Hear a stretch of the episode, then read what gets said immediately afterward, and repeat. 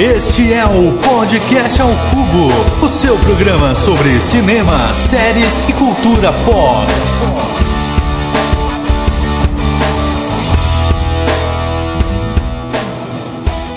Fala Cuboliners, sejam muito bem-vindos a mais um podcast ao Cubo. Eu sou Rodrigo Poli, estarei aqui apresentando este programa para vocês. E como é o primeiro programa do ano em que eu estou participando, queria desejar um feliz ano novo a vocês, Cuboliners, com muita saúde e muitas vacinas, claro, né? Com certeza. E hoje é dia de porrada, é dia de Cobra Kai aqui. E eu vou ser direto e reto com você, Diego. Se você morasse em Reseda e você fosse aprender karatê, qual dojo você escolheria? Miyagi-Do ou Cobra Kai? Pô, cara, apesar de eu adorar essa série, apesar de eu achar que o Cobra Kai ficou muito legal, que é bacana a gente ver essa mudança, essa mudança de perspectiva em mostrar mais do que o Johnny Lawrence pensa, que eu achei muito foda. Cara, a parte nostálgica de mim, aquele Diego dos anos 90 que cresceu vendo Sessão da Tarde, assistindo Karate Kid e vendo os ensinamentos do mestre Miyagi, ainda mais agora que eu sou uma pessoa que tô, encaminho, tô caminhando aí pra esses lados do budismo, eu fico com Miyagi-Do, com certeza. Mas bem, e você, Edu? O nome do filme poderia bem ser Cobra Bullying, né? Porque afinal de contas, todo mundo que sofreu bullying nessa série e nos filmes acabou superando tudo lutando karatê, né? O que, que você acha, cara? É isso aí, Diego. E pra frisar mesmo que há bullying nessa série, você ser chamado de diarreia ou de graveto não é legal, né? Com certeza. e aí, John, diz pra gente, quem é o verdadeiro vilão aí dessa série? Ah, cara, eu não tenho dúvida. Para mim é John Kreese. John Kreese é um cara assim que é ruim. Sabe, às vezes ele me lembra até um pouco a história do Justiceiro ali. O cara, é, meu Deus, o cara é ruim demais, velho. Passou por muita coisa, mas é, é ruim demais. O bicho bate em todo mundo que passa na frente dele e se mostrou bem astuto nessa segunda temporada. Mas eu tenho uma pergunta para você, Rodrigo. Sabe pra gente aqui, cara? Se você fosse aluno do Johnny Lawrence, que apelido que você teria, hein, cara?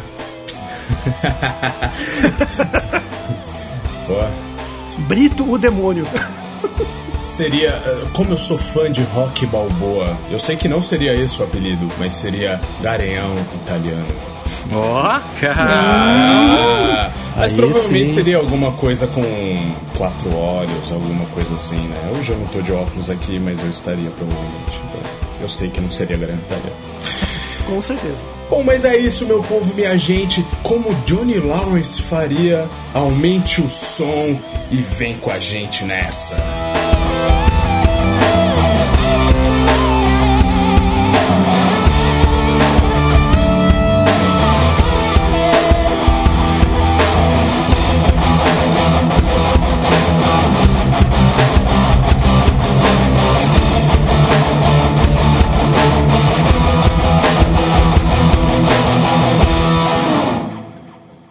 Atenção, atenção. Atenção, atenção. Este episódio contém spoiler. Spoiler. Spoiler.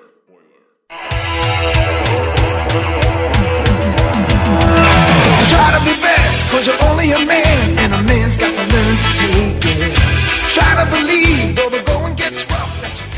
Muito bem, meus amigos, então vamos lá, vamos começar esse episódio que eu tô bem afim de fazer, tô bem afim de conversar sobre Cobra Kai, porque, meu, tá muito legal essas temporadas, é uma série muito bacana. Mas assim, eu acho que não tem como a gente falar sobre Cobra Kai sem a gente falar de Karate Kid, da trilogia de Karate Kid. Realmente, Rodrigo, eu acho que Karate Kid é, é algo assim que marcou uma geração, né? Eu vi nos anos 90, vi na sessão da tarde, não peguei no cinema, com certeza o nosso querido Eduardo viu no cinema os filmes, né? Mas eu vi pela sessão da tarde, com dublagem clá- clássica, né? Olha só, né? Tá, tá da hora aqui.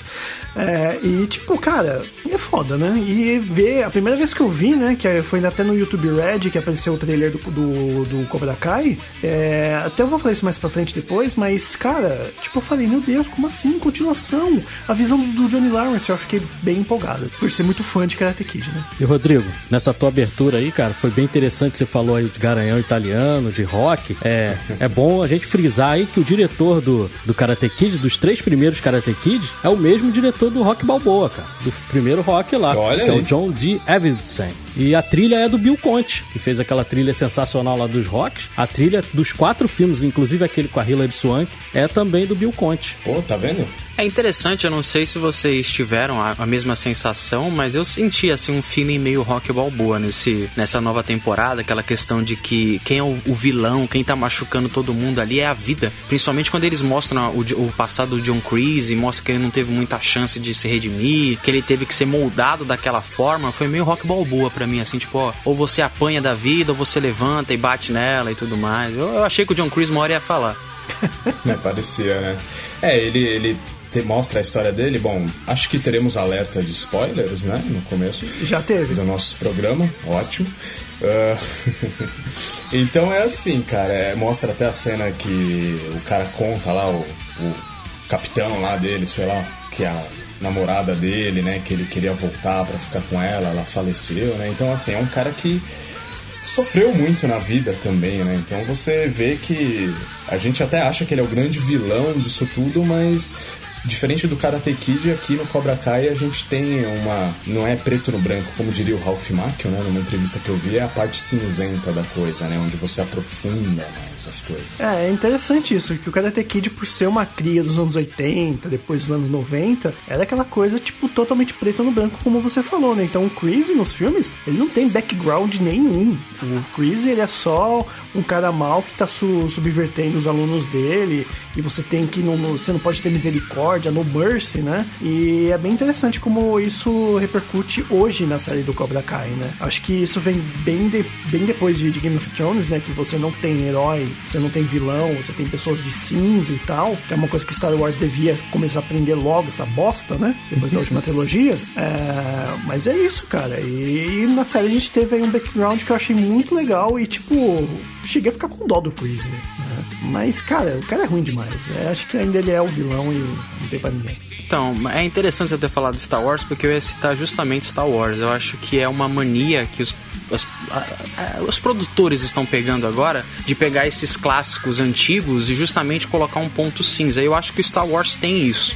Não tão bem executado, mas tem isso. Porque se ele fosse bem executado, não ia precisar vir o Lord Sidious. Enfim, é. O que mostra é o mesmo contexto do Cobra Kai, sabe? Então, por exemplo, tem lá ah, o Kylo Ren e a Rey, e tem aqui o, o- Johnny Lawrence e o, o Larusso. E aí tem que arranjar alguém que é muito mais mal que todo mundo, velho, pra conseguir combater eles. Mesma coisa do Star Wars. E é uma tendência bem legal, cara, porque você consegue aprofundar ainda mais aquelas histórias antigas que a gente viu, né? Não tão antigas pra mim, no caso. É, antes da gente partir aí pro, pro Cobra Kai, é, quando foi, foram lá produzir o primeiro filme do Karate Kid, os cotados pra viver o papel do Daniel Larusso não era o Ralph Macchio. Ralph Macchio era a quarta opção. A primeira opção era o Champagne, depois o Charlie Sheen, e aí nenhum dos dois aceitou. Aí o filho do Clint Eastwood, o Kyle Eastwood, ele fez teste lá pra ser o, o Daniel Larusso e não passou. E por causa disso, o Clint Eastwood ficou pau da vida, cara e, e decidiu boicotar em todos os filmes dele qualquer propaganda da Coca-Cola.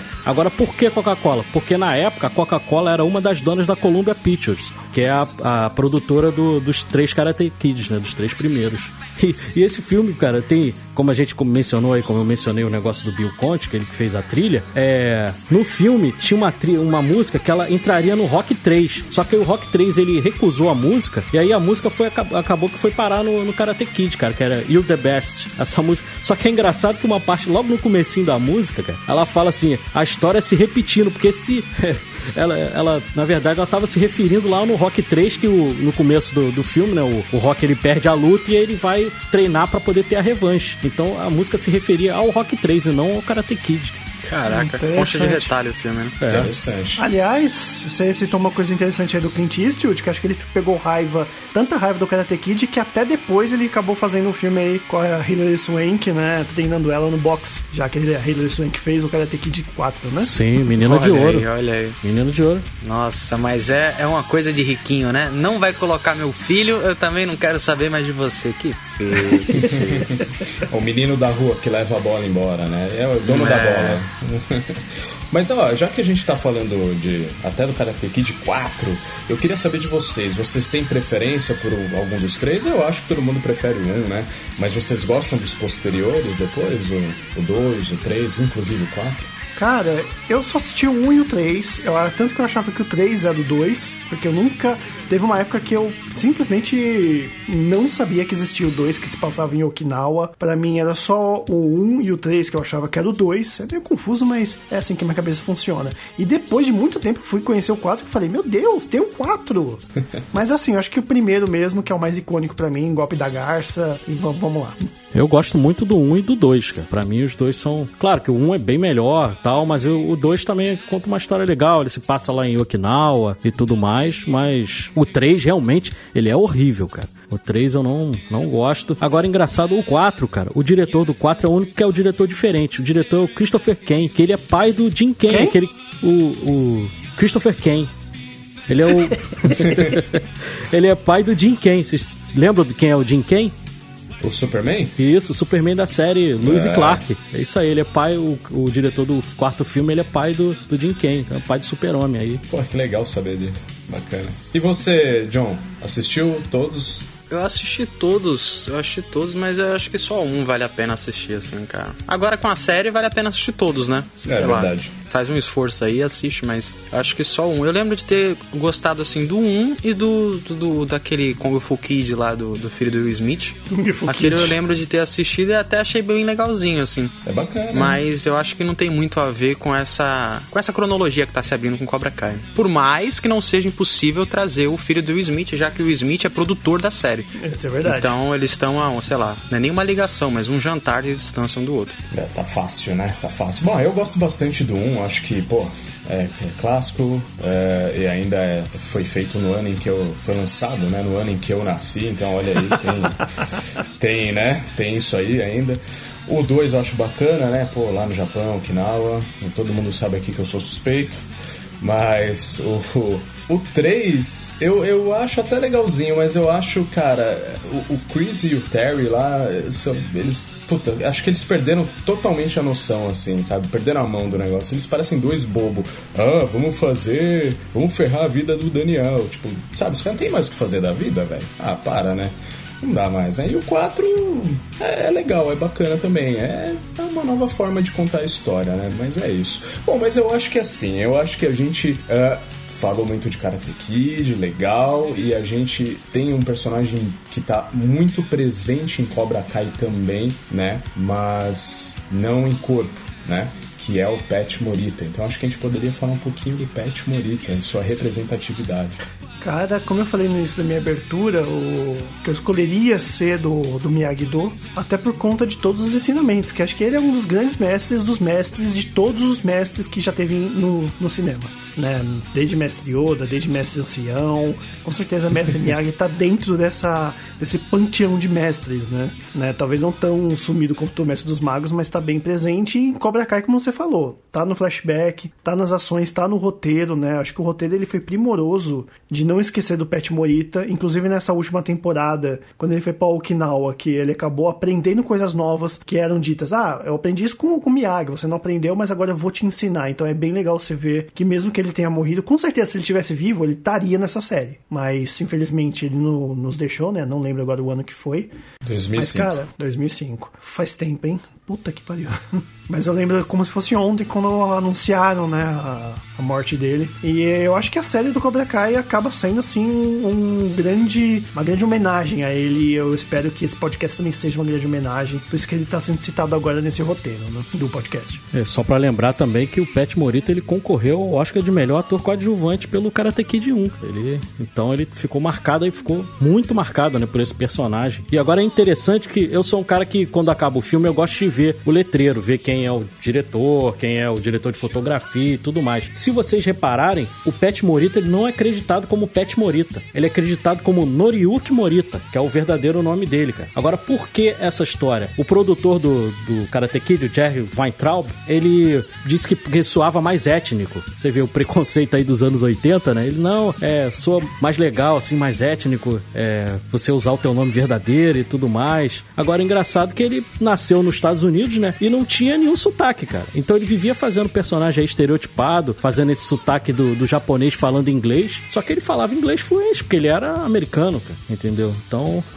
tinha essa curiosidade aí. Ah, isso só mostra o quão grande ator ele era, né? Que ele parecia, quem assiste acha que ele realmente é, é japonês mesmo e que aprende, acabou de acabou de aprender a falar inglês. Né? Inclusive eu que acabei de aprender isso agora, que eu não conhecia isso de jeito nenhum. Achei uma curiosidade muito legal, Edu. E ele tinha um jeitinho de andar as mãozinhas pra trás, né? Sair empinado, assim. É, é, é, bem legal, ele é muito marcante. Eu não sei se você é tão polêmico assim a ponto de falar que é o maior mestre de todos os tempos, mas a questão do, do Pet Morita é que ele era um mestre muito mais real, sabe? Ele não era Yoda ensinando a usar a força. Ele era uma pessoa que tava ensinando ali o bullying, a passar pela escola, a passar pelas dificuldades da vida. Não é à toa que ele é um personagem tão presente no Cobra Kai, porque quando o Larusso tá passando por alguma dificuldade na empresa, na vida dele, com a filha dele, ele sempre busca aquele conhecimento, porque o conhecimento que o, que o Sr. Miyagi passou é algo que você pode usar no seu dia a dia, sabe? Isso é, é muito bom, cara.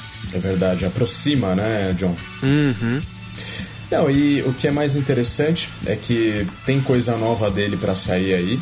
Em fevereiro estreia um documentário sobre o Pat Morita, que é o More Than Miyagi, The Pat Morita Story, tá? E vai ser lançado em fevereiro nas plataformas de streaming americanas, mas ainda no Brasil não tem data para estrear, mas eu acredito que logo logo em algum streaming aí devemos ter essa obra falando sobre o Pat Morita, sua vida, a sua infância difícil, né? Ele teve tuberculose na infância, foi uma infância complicada, teve problemas com drogas, álcool, né? Mas também foi uh, comediante, né? Antes de, de fazer o Sr. Miyagi. Então, assim, ele tem uma vida bem, bem, como posso dizer, agitada e é bem interessante ver. Vai ser bem interessante de assistir esse documentário.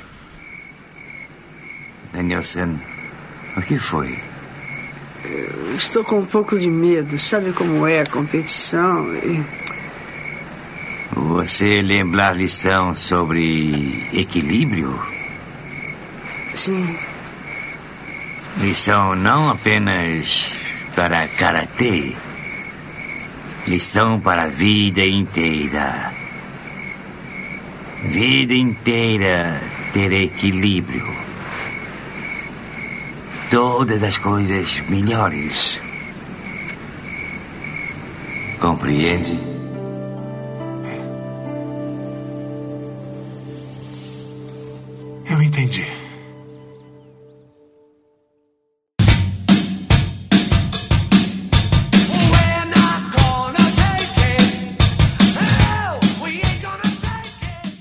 Gente, já que a gente tá falando de bastante nostalgia de Karate Kid, do, do Pet Morito, o Sr. Miyagi e tal, a gente tem que lembrar também da dublagem da época, né? A dublagem era muito bacana, né? Fica na nossa mente, né? Eu não consigo assistir Karate Kid legendado, sinceramente. E vocês? Karate Kid não. Cobra Kai eu tô vendo legendado agora porque é uma coisa nova e eu, hoje em dia o que eu mais vejo é coisa legendada, é, ainda mais filmes e séries. Mas Karate Kid não tem como, né? Não tem como você ter aquelas vozes icônicas, né? Do, do Pet Morita mesmo, do, do Mestre Miyagi e do Daniel Larusso, que, cara, é tipo Chaves, né? É, eu tô vendo em, em dublado mesmo uh, o Cobra Kai, eu tô achando muito bom. A dublagem é muito boa. Uma coisa que me marcou é quando um cara, o Johnny Lawrence, vai dar um apelido pra um cara, por isso que eu citei essa coisa de apelido. E um apelido que ele dá pro cara é uma coisa muito de brasileiro, que ele fala assim: e aí, você, qual que é o seu apelido? Ele, ah, eu era chamado de sei lá o que no Cobra Kai. Não, seu bafo agora é. Seu nome agora é bafo de. E aí, tipo, os caras arranjam umas paradas na dublagem que você fala, cara, o que, que é isso? E é, é, muito legal. Ele, eles conseguiram adaptar muito bem essa, essa coisa desse estilo mais preconceituoso do, do Johnny, meio retrógrata, né? E o, a voz do Miguel também é muito boa. Acho que a dublagem PTBR tá, tá excelente é uma melhores do mundo. Eu, eu assisto legendado por que é coisa minha, mas eu sei que a dublagem é brasileira é incrível. É, como o Diego falou, eu vi os, os três primeiros filmes no cinema, então eu vi legendado, né? Mas eu também tô assistindo a série legendado. E é engraçado que se eu tivesse assistindo dublado, eu perderia logo uma, uma referência. Logo no comecinho do, dos primeiros episódios aí da terceira temporada, que a, a esposa lá do Daniel Larusso tá conversando com ele, eles vão falar sobre a Tori. Aí ela comenta assim, ah, ela devia estar tá presa em Shawshank. Não sei se vocês lembram que prisão é essa. Vocês lembram? É de algum filme conhecido, só que eu não tô lembrando agora. Um Sonho de Liberdade, cara. É a prisão de um sonho de liberdade. Shawshank Redemption, é o nome do filme. É com quem o filme? O Morgan Freeman e mais Morgan um Freeman e o Tim, Tim Robbins. Tim Robbins. E o diretor é o, hum. é o Frank Darabont, que é o melhor adaptador aí das obras do Stephen King. Ah, filmaço, filmaço. Acho que é o filme com maior, é, a nota mais alta do IMDB. Maior Castaroff? Por enquanto. Por Olha, enquanto. o Rodrigo tá falando porque ele entende de MDB, viu, gente? Por isso que a gente fica quieto quando ele fala de MDB. Que isso. Quem não sabe, vai lá, se, vai lá ouvir o nosso cast de, do Amigo ao Cubo, que você vai descobrir.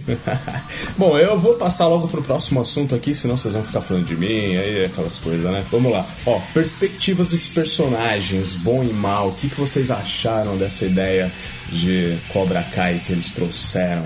É como eu falei, né? Tipo, é aquela coisa que de hoje, depois de Game of Thrones, hoje tudo é tons de cinza. Você não tem mais o bom versus o mal. Tem, como algumas coisas que Star Wars faz ainda, né? A gente tá criticando bastante. Mas hoje em dia é isso, cara. Você tem que mostrar o propósito do porquê que o personagem é, é desse jeito. Por que, que ele é mal? Por que, que o Chris é mal? Por isso que essa última temporada mostrou que ele é assim por causa da guerra, que ele sofria bullying, brincadeira que eu falei, né? Que o, todo mundo que sofre bullying começa a lutar e, e supera ou não, né?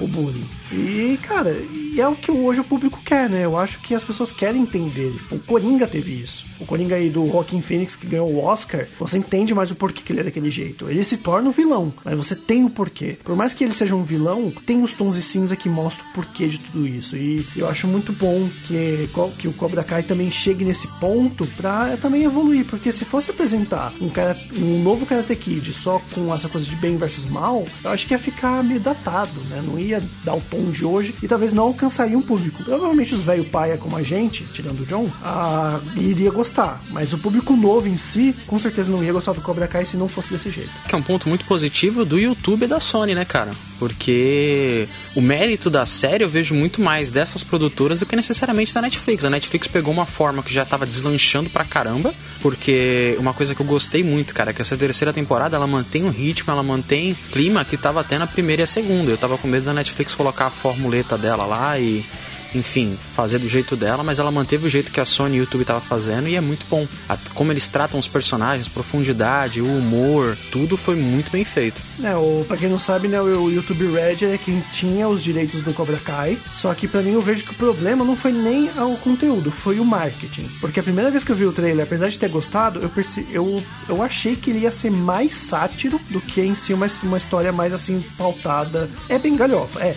A série é bem galhofa, mas ainda assim tem uns pontos mais assim sérios dentro da trama. Então eu achei que seria uma sátira muito mais escrachada do que o, o que ele é hoje. Eu acho que por conta desse marketing negativo, né, para quem não sabe como é do YouTube Red, então ele tá há muito tempo no ar e não fez tanto sucesso. Então é por isso que acaba não tendo é, não tendo essa fama, tá tendo a fama só hoje por conta disso, porque eu acho que o YouTube Red não soube divulgar ele direito. Perdeu uma chance, né? Uma chance de ouro aí. Vai lá, Edu. Além dessas coisas que vocês falaram aí dos tons de cinza, o que eu acho legal também é mostrar a visão do Johnny Lawrence sobre a história, entendeu? Porque nos três filmes a gente só vê a visão do Daniel LaRusso, entendeu? E com, com a série a gente consegue ver o lado também do Johnny Lawrence. Eu acho engraçado que tem uma cena já na, na terceira temporada ali mais pro final, que é aquela cena quando eles encontram lá a personagem da Elizabeth Shue naquela festa de Natal. Ela é- aquela cena é muito interessante, por quê? Porque ela meio que se autorreferencia. Porque primeiro ele mostra a visão do Johnny Lawrence, do, do Ralph Macchio lá, do Daniel LaRusso encontrando com a personagem da Elizabeth Shue, e depois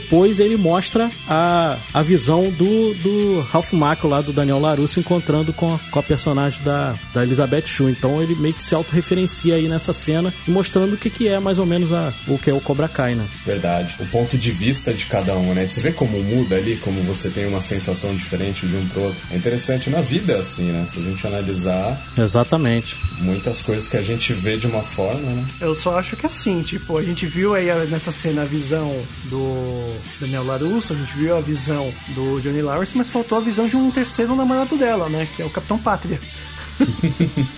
É, a visão. Ia ser a visão de calor, a visão dele.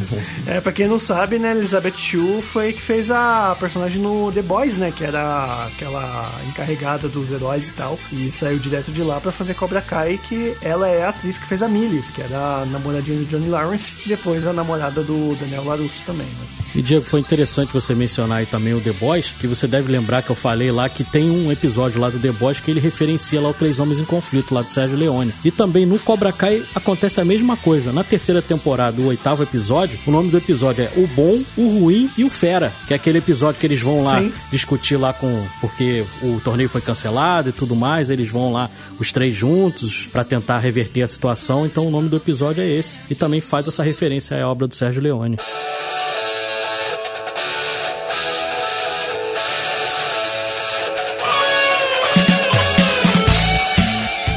Pô, mas essa terceira temporada aí eu achei que ela manteve, como o John falou, manteve a pegada das duas primeiras mesmo. Eu, no começo, eu achei que essa era uma temporadinha mais tranquila ali, né? Porque, até porque a segunda terminou. Putz, a vida, né? Terminou naquela, naquele jeito lá que todo mundo sabe, né? E, e a terceira tava indo tranquila, assim, né? Numa boa, mais ali no, no papo e tal.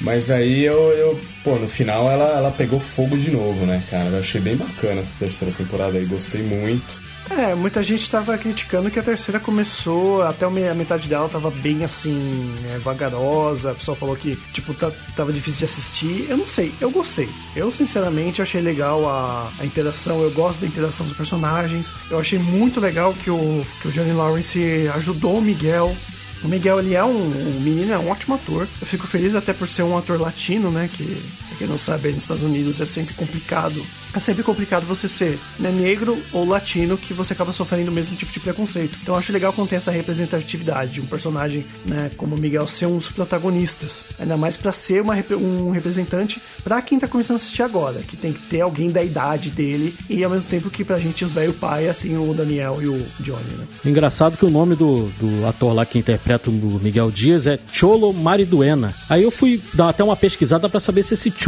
era apelido. Por quê? Porque lá na, aqui na América Latina, o Cholo é um mestiço de branco com índio. Tem até um jogador de futebol bem famoso, para quem acompanha futebol aí, chamado Diego Simeone, que o apelido dele é Cholo Simeone. Por quê? Porque é um apelido que ele tinha já, primeiro por causa de um ex-jogador que tinha o mesmo sobrenome e também porque ele tinha essa mistura de branco com índio. Mas o nome dele mesmo é Cholo, não é apelido não.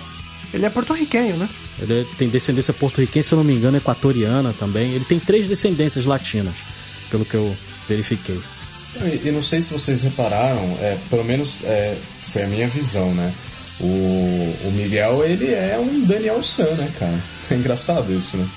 Ele é, é um Daniel San que caiu na mão do Johnny Lawrence ali, entendeu? Então é, é, é interessante essa inversão que ocorreu, né? Porque ele sofria bullying, aquelas coisas, né?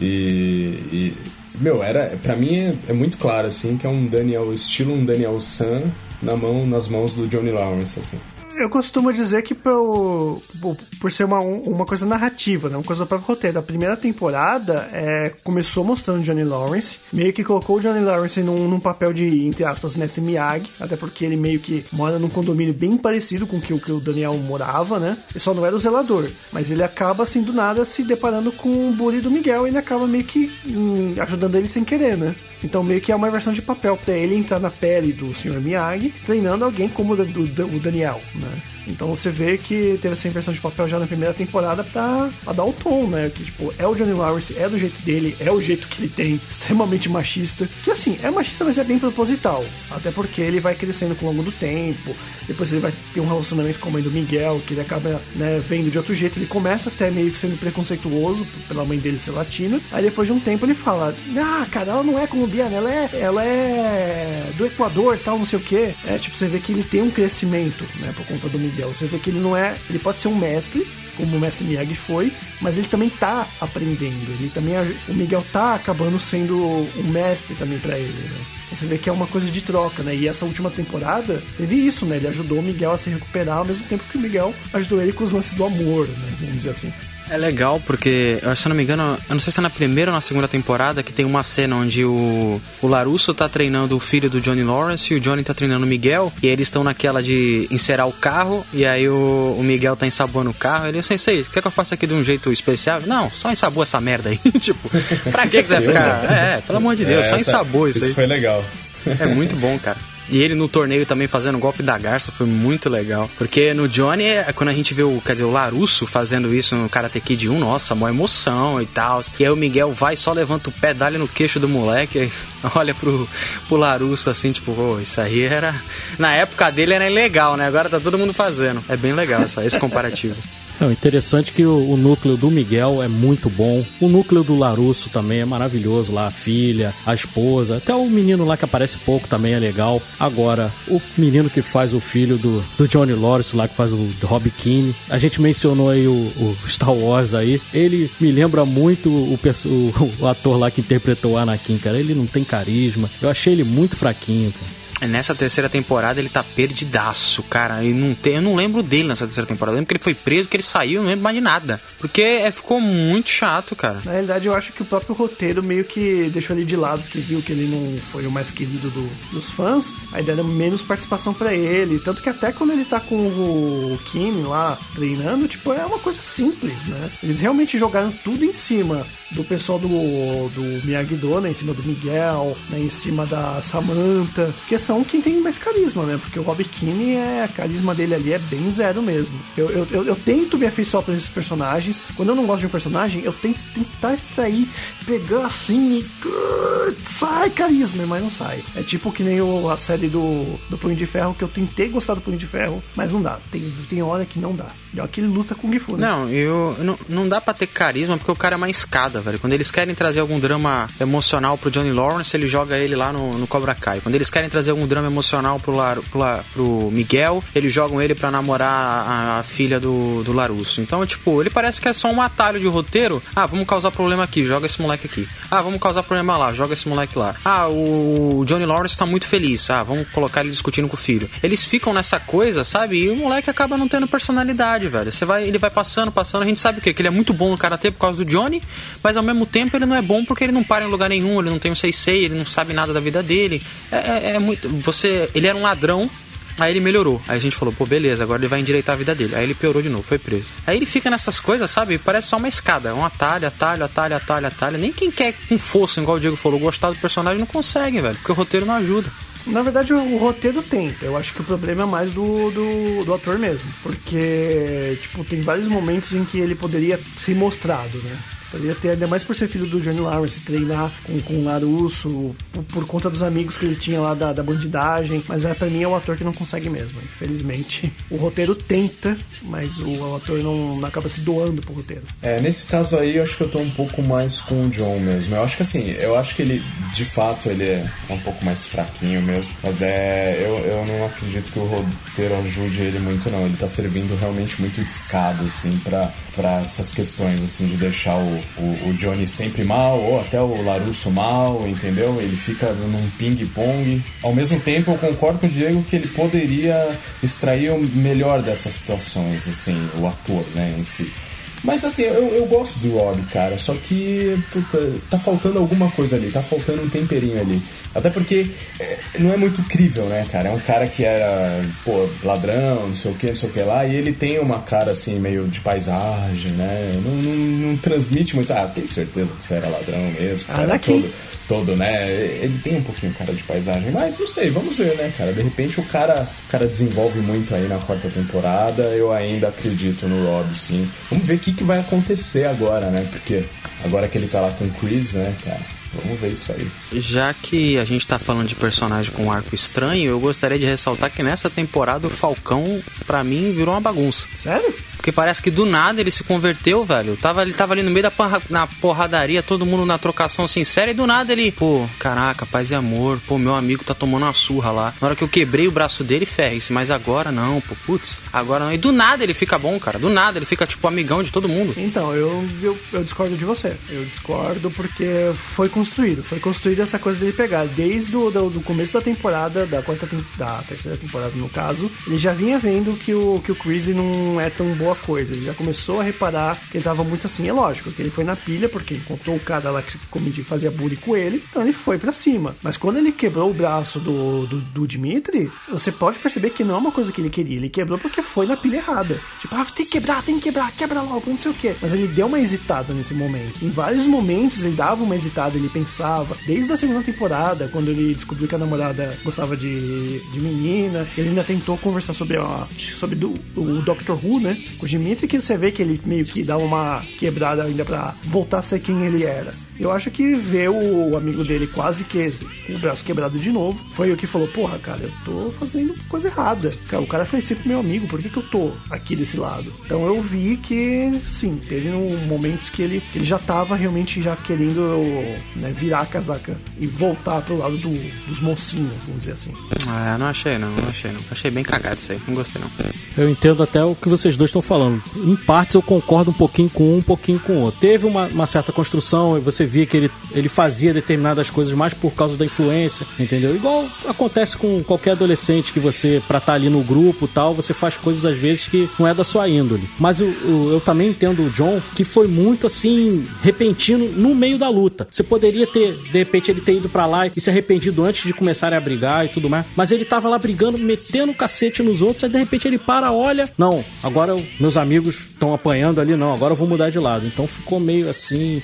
Eu também gosto de- dessa cena da, da luta, assim, que tem uma hora que abraça muita galhofa, né? Que a Tori. Primeiro a Tori, é, como eu falei é, anteriormente, essa autorreferência. Primeiro a Tori chega lá pra brigar com a Sen com a roupa de caveira, né? Que autorreferencia lá o primeiro Karate Kid. Sim, sim. É, e na hora que ela faz aquela cara de má, assim, pra Sam e tudo mais, aí ela faz uma cara muito brava, aí bate uma, uma brisa assim, aí mexe o cabelo dela, aí dá aquela câmera lenta, estilo Zack Snyder, assim. Ah, total, aí ele total. abraça essa galhofa, eu achei sensacional, cara, porque é, é tão ruim que ele dá a volta que fica bom.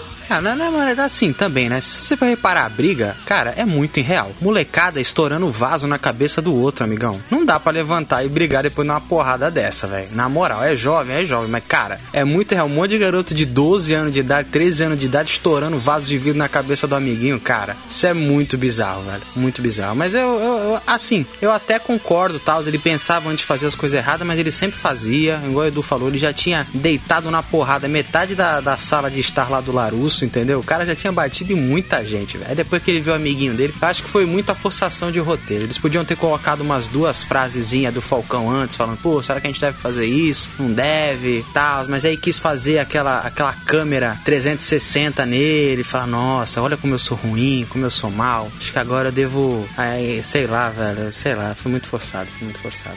John, é uma frase do Falcão. I'm not dog no. Ai, meu Deus. É, a galera que não assistia TV aberta antigamente não vai sacar isso aí, não, Você cara. sacou? É. Você sacou? Eu saquei, saquei, saquei. Olha, informado. Bom, mas eu também achei essa, essa última luta aí um pouco forçadinha, assim, exagerada, digamos assim, né? Porque, como o John falou... A da né, segunda temporada do final foi melhor. É, foi, foi melhor, foi melhor construída. Mas, assim, não, foi legal, não tô falando que não foi legal, foi legal. Mas eu acho que realmente deu uma exagerada. Assim, Foi legal, foi é legal. Jovem se tipo- batendo é sempre legal, tá? Desculpa. É, é.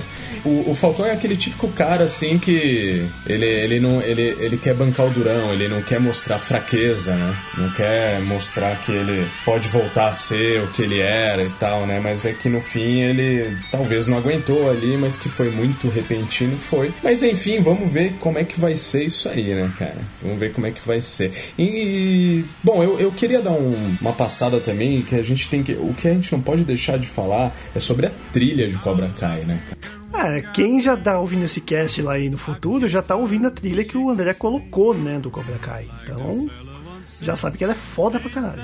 Puta, eu acho a trilha maravilhosa, não é, Edu? Sim, a trilha é muito boa e digna de Bill Conte, né? Bill Conte aí é um compositor renomado, mas a série aí não deixa nada a dever não, cara. A série tá, tá com uma trilha maravilhosa aí e depois vocês vão poder ouvir aí no Spotify que a gente vai deixar disponível pra vocês. Fora as, as bandas, né, que tem, Poison, Whitesnake, puta, quem curte um, um rock dos anos 80 aí vai, principalmente por causa do Johnny, né, cara? O Johnny tem um bom gosto musical, né, vamos falar assim. Ah, o Daniel Larusso concorda com ele. É, então, é, é bem bacana a trilha. Acho que pra quem curte um, um bom e velho rock and roll aí, só, só por isso aí já vale, vale a pena ver a série, viu, cara?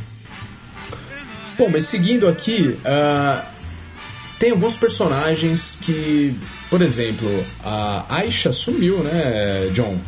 Que, que fim levou a Aisha? Você sabe o que pode ter rolado aí?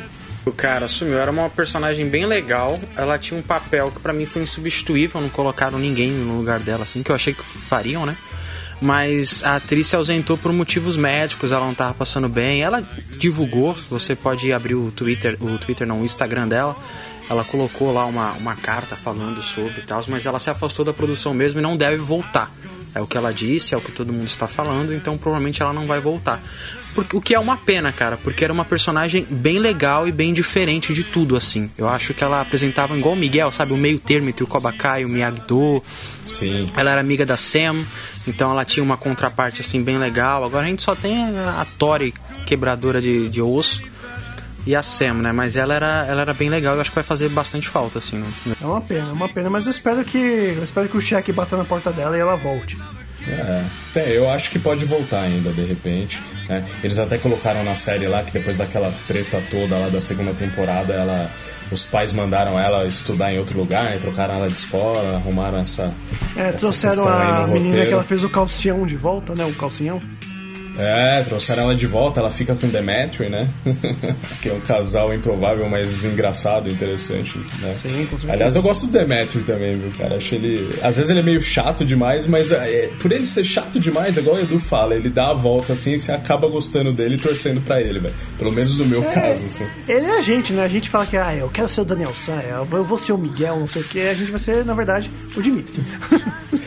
É, ele, ele é meio. Ele é meio Sheldon, não sei porquê. me- Mas ele me lembra um pouco, assim, o Sheldon. ah, não. É, é por causa do biotipo, né? De magrelo. É, me- é, e aquele jeito todo de falar, assim e tal, de fazer as contas. Aliás, né, a gente falou da coisa do, do lado cinza, essa coisa de não ser bom e mal, né? Durante a primeira, acho que na segunda temporada mais, o Daniel Larusso, pra treinar o Dimitri, jogou várias influências de Game of Thrones, né? Ah, mas o Jon Snow, pra, pra conseguir convencer os selvagens, ele não fez tal coisa, aí ele, pra ele poder começar a lutar, né? Então teve aí também referência de Game of Thrones. Né? Muito bem. E quais são as perspectivas de vocês para a quarta temporada? Porradaria. Eu quero que mais jovens se batendo, eu quero ver gente combatendo bullying com soco, que é isso que essa série proporciona. Eu acho que ela vai manter. O legal de Cobra Kai pra mim é isso, cara. Ele parece uma grande série de sessão da tarde, sabe? Você não fala, cara, você tem que assistir Cobra Kai porque é uma série genial, é uma série de explodir cabeça, ela traz uma filosofia. Não, não. Ela é uma série legal, divertida, nostálgica. Com ótima trilha sonora, atores bem legais, todo mundo bem no papel, é muito bom, assiste, é uma série com episódios curtos, que é uma coisa que eu amo e tá faltando hoje Nossa, em dia. verdade. Então eu espero que ela, que ela continue. Tá faltando, né, cara? Episódio Nossa, curto é muito bom, é. velho. Porque as pessoas pararam com isso, velho. Então, É, e a perspectiva que a gente vai ter aí pra, pra próxima temporada é o Terry Silver, né? O vilão lá do Karate Kid 3, Será? que com toda Sim. certeza ele vai aparecer, cara. Ah, vai. certeza, porque certeza. Pra mim é ele certeza. terminou também. ali com o Chris pegando o telefone, ele vai ligar pra quem? Vai ligar pro amigo de guerra dele, cara. Ele tá lá com a foto antiga lá do Vietnã, ele vai ligar pro Terry Silver e ele vai aparecer aí na próxima temporada, cara. Mas me diz uma coisa, Edu. é, esse personagem ele tem ligação mesmo com o Chris? Porque assim, eu só assisti o 1 e o 3, mas o 3 eu quase não vi. Mas tem alguma ligação com o Chris, esse, esse personagem? Tem, eles dizem que no, no 13 diz que eles são muito amigos, entendeu? E na verdade, o, o Terry Silver, ele é o dono do Cobra Kai. O dono da franquia Cobra Kai é do Terry Silver, que é um milionário. Ele se torna um milionário posteriormente. E o Chris é o administrador dessa, dessa academia, dessa franquia, entendeu? Então quando dá aquele problema todo lá no, no Karate Kid 1 e o Chris fica meio isolado, ele no 3 ele, ele entra em contato com o Terry Silver pra poder salvá-lo e tentar se vingar. E como eles têm essa ligação muito forte aí por causa da guerra, o Terry Silver ele vai pra acudir lá e, e tentar destruir né, o Daniel Larusso no Karate Kid 3. Mas isso tem a ver com nos filmes mesmo? Ou isso é uma coisa da série agora? Não, tem a ver com os filmes sim. Ele tá bem amarradinho aí. Inclusive, eu fiquei sabendo que tem até HQ do Karate Kid contando essa parte aí. Que não conta nos filmes, pra poder ir aí ficar mais situado. Ele conta essa parte aí, inclusive, desse relacionamento do Terry Silver e do, do John Kreese, cara. Olha aí, HQ. Vocês acham que também pode aparecer a Hilary Swank, algum outro personagem do 4 também? de repente, né? Acho que cara? pra agora não. Pra agora não. Os caras vão esperar um pouco. Mas eu acho que aparece É, sim. mas eu sei quem foi. A gente tava batendo um papo outro dia e acho que foi até o John, não sei. Que a- o diretor, o produtor, enfim, falou que tá longe de terminar a série, não é isso? Sim, sim. O próprio William Zabka falou isso. Os produtores também falaram que a quarta temporada tá longe de ser a última, cara. Então. É interessante porque pra Netflix, em questão de investimento, essa é a primeira temporada, né, cara? Então eles têm dinheiro pra investir bastante na série ainda. E tem dado retorno, né? Sim, você imagina, você comprou uma série que era do YouTube, deve ter vendido barato, e a série trouxe um retorno absurdo na primeira e na segunda temporada, a galera tava num hype animal pra terceira, e aí a terceira também se saiu bem pra caramba, a série não é algo difícil de se fazer, não é algo caro, não tem grandes efeitos especiais. Então acho que essa série vai aí até pra uma, sei lá, chutando baixo assim, até pra uma sexta temporada.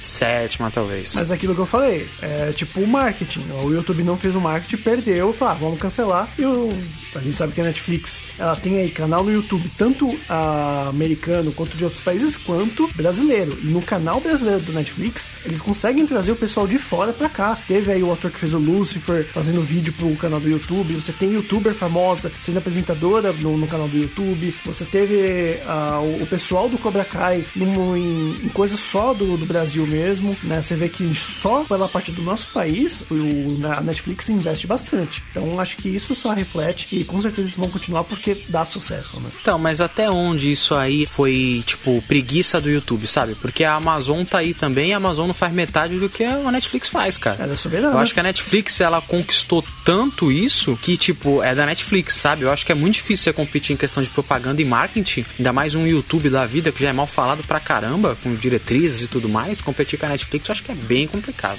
Pode ter rolado uma acomodação também, né? Eles já têm o, YouTube, que ele, o, próprio o normal lá, né? Que eles devem arrecadar muita grana por lá. Então acho que sabe, sabe quando se tivesse precisando assim mesmo e tal, crescer, acho que eles talvez encarariam de uma forma diferente. Mas acho que eles, o Google já tá na, na ideia dela lá de ter o YouTube daquele jeito e tal, e não, não tá dando tanta atenção assim pro YouTube Premium lá. É, e o preço do, do YouTube, cara, ele não é muito convidativo, não. Ele não é nada atrativo. Porque você vê o Amazon Prime aí por R$ 9,90, Netflix mal bem, tem, um, tem algumas faixas de preço assim que são mais ou menos. O Disney Plus, o Disney Plus chegou com promoção, tal, com, com a Globoplay e tudo mais, e eles estavam cobrando aí R$ 29,90, cara. R$ 29,90 por um conteúdo que não tem quase nada, só pra tirar os anúncios dos vídeos do YouTube pra ver uma ou outra série, cara. As pessoas não vão comprar, cara, não vão. Nada que Não vão 5 aderir. ou 10 segundos não resolva, né? É. Você pular o anúncio. Não é nada atrativo. Nada que um ADBlock não resolva, né, cara? né?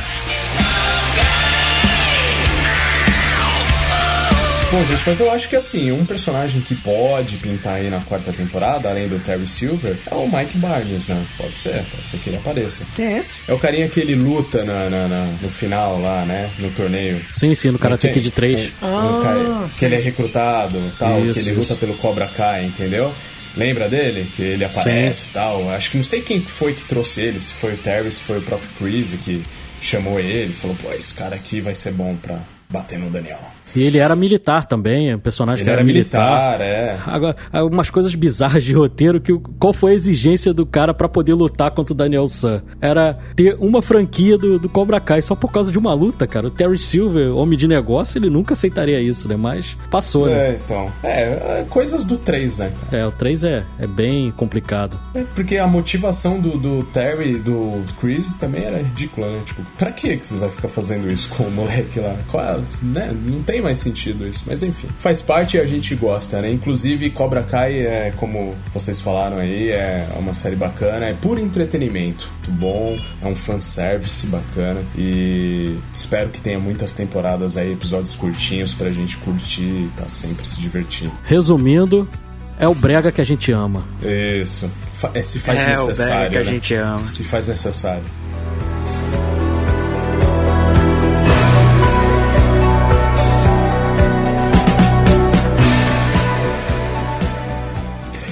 Bom, então é isso, meus amigos. Temos alguma coisa a acrescentar sobre Cobra Kai, Karate Kid e afins?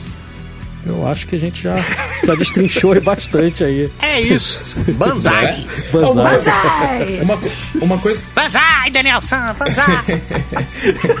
Vou comprar um bonsai, né?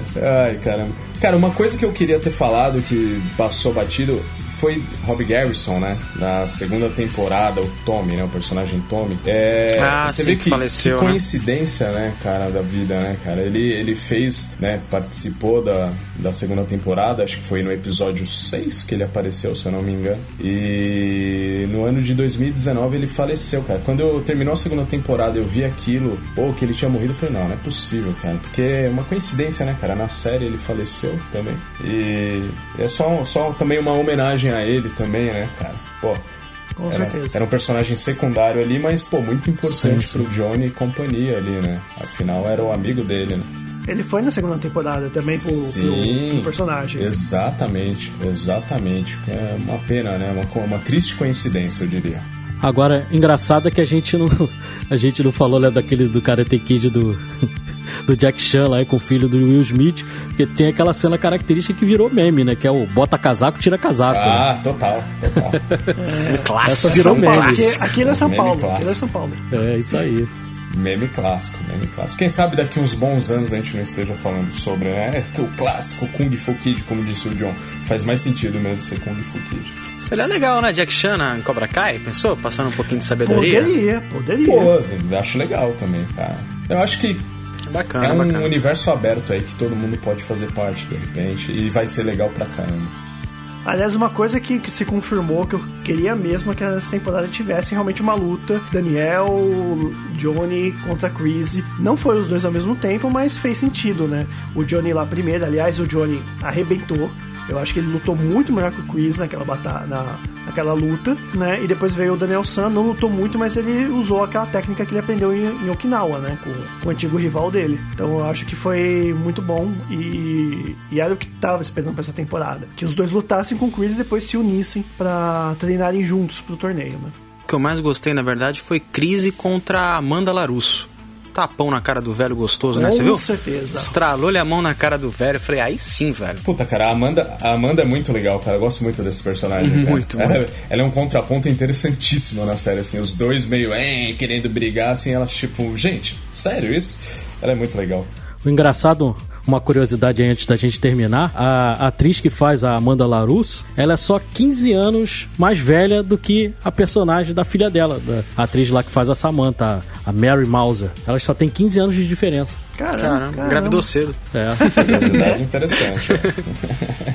É, mas ó, essa parte aí que você citou, Diego, do, lá de Okinawa, pô, foi uma, uma parte, assim, da série que até rolou, um, dá uma emocionada, assim, caiu um cisco no meu olho, assim, porque contando um pouquinho a história do, do, do Sr. Miyagi ali, de toda aquela atmosfera, pô, foi bem, foi bem bacana, foi bem interessante mesmo. Foi uma parte, que ponto alto pra mim da série, da, da temporada, aliás, perdão.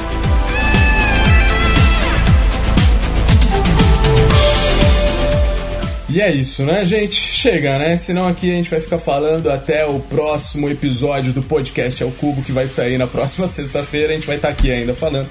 Então vamos encerrando. E, Diego, diz uma coisa pra mim: onde podemos achar o podcast ao Cubo nas redes sociais? Cara, Twitter, Facebook, Instagram são todos arroba podcast ao cubo. E Eduardo, onde mais a gente está? Naquele famoso TikTok, né? Eu tô curioso pra saber o conteúdo que nós vamos fazer sobre Cobra Kai, cara, porque eu tenho certeza já aí nos bastidores, já fiquei mais ou menos sabendo o que pode acontecer. Vocês vão ser surpreendidos e vai ser uma coisa muito legal. Vai ser bom, vai ser bom. Edu jogando a responsabilidade pra cima de mim, obrigado. É isso aí, meus amigos. Foi um prazer estar com vocês e fui. Valeu! Valeu, pessoal! Falou! Banzai! Banzai!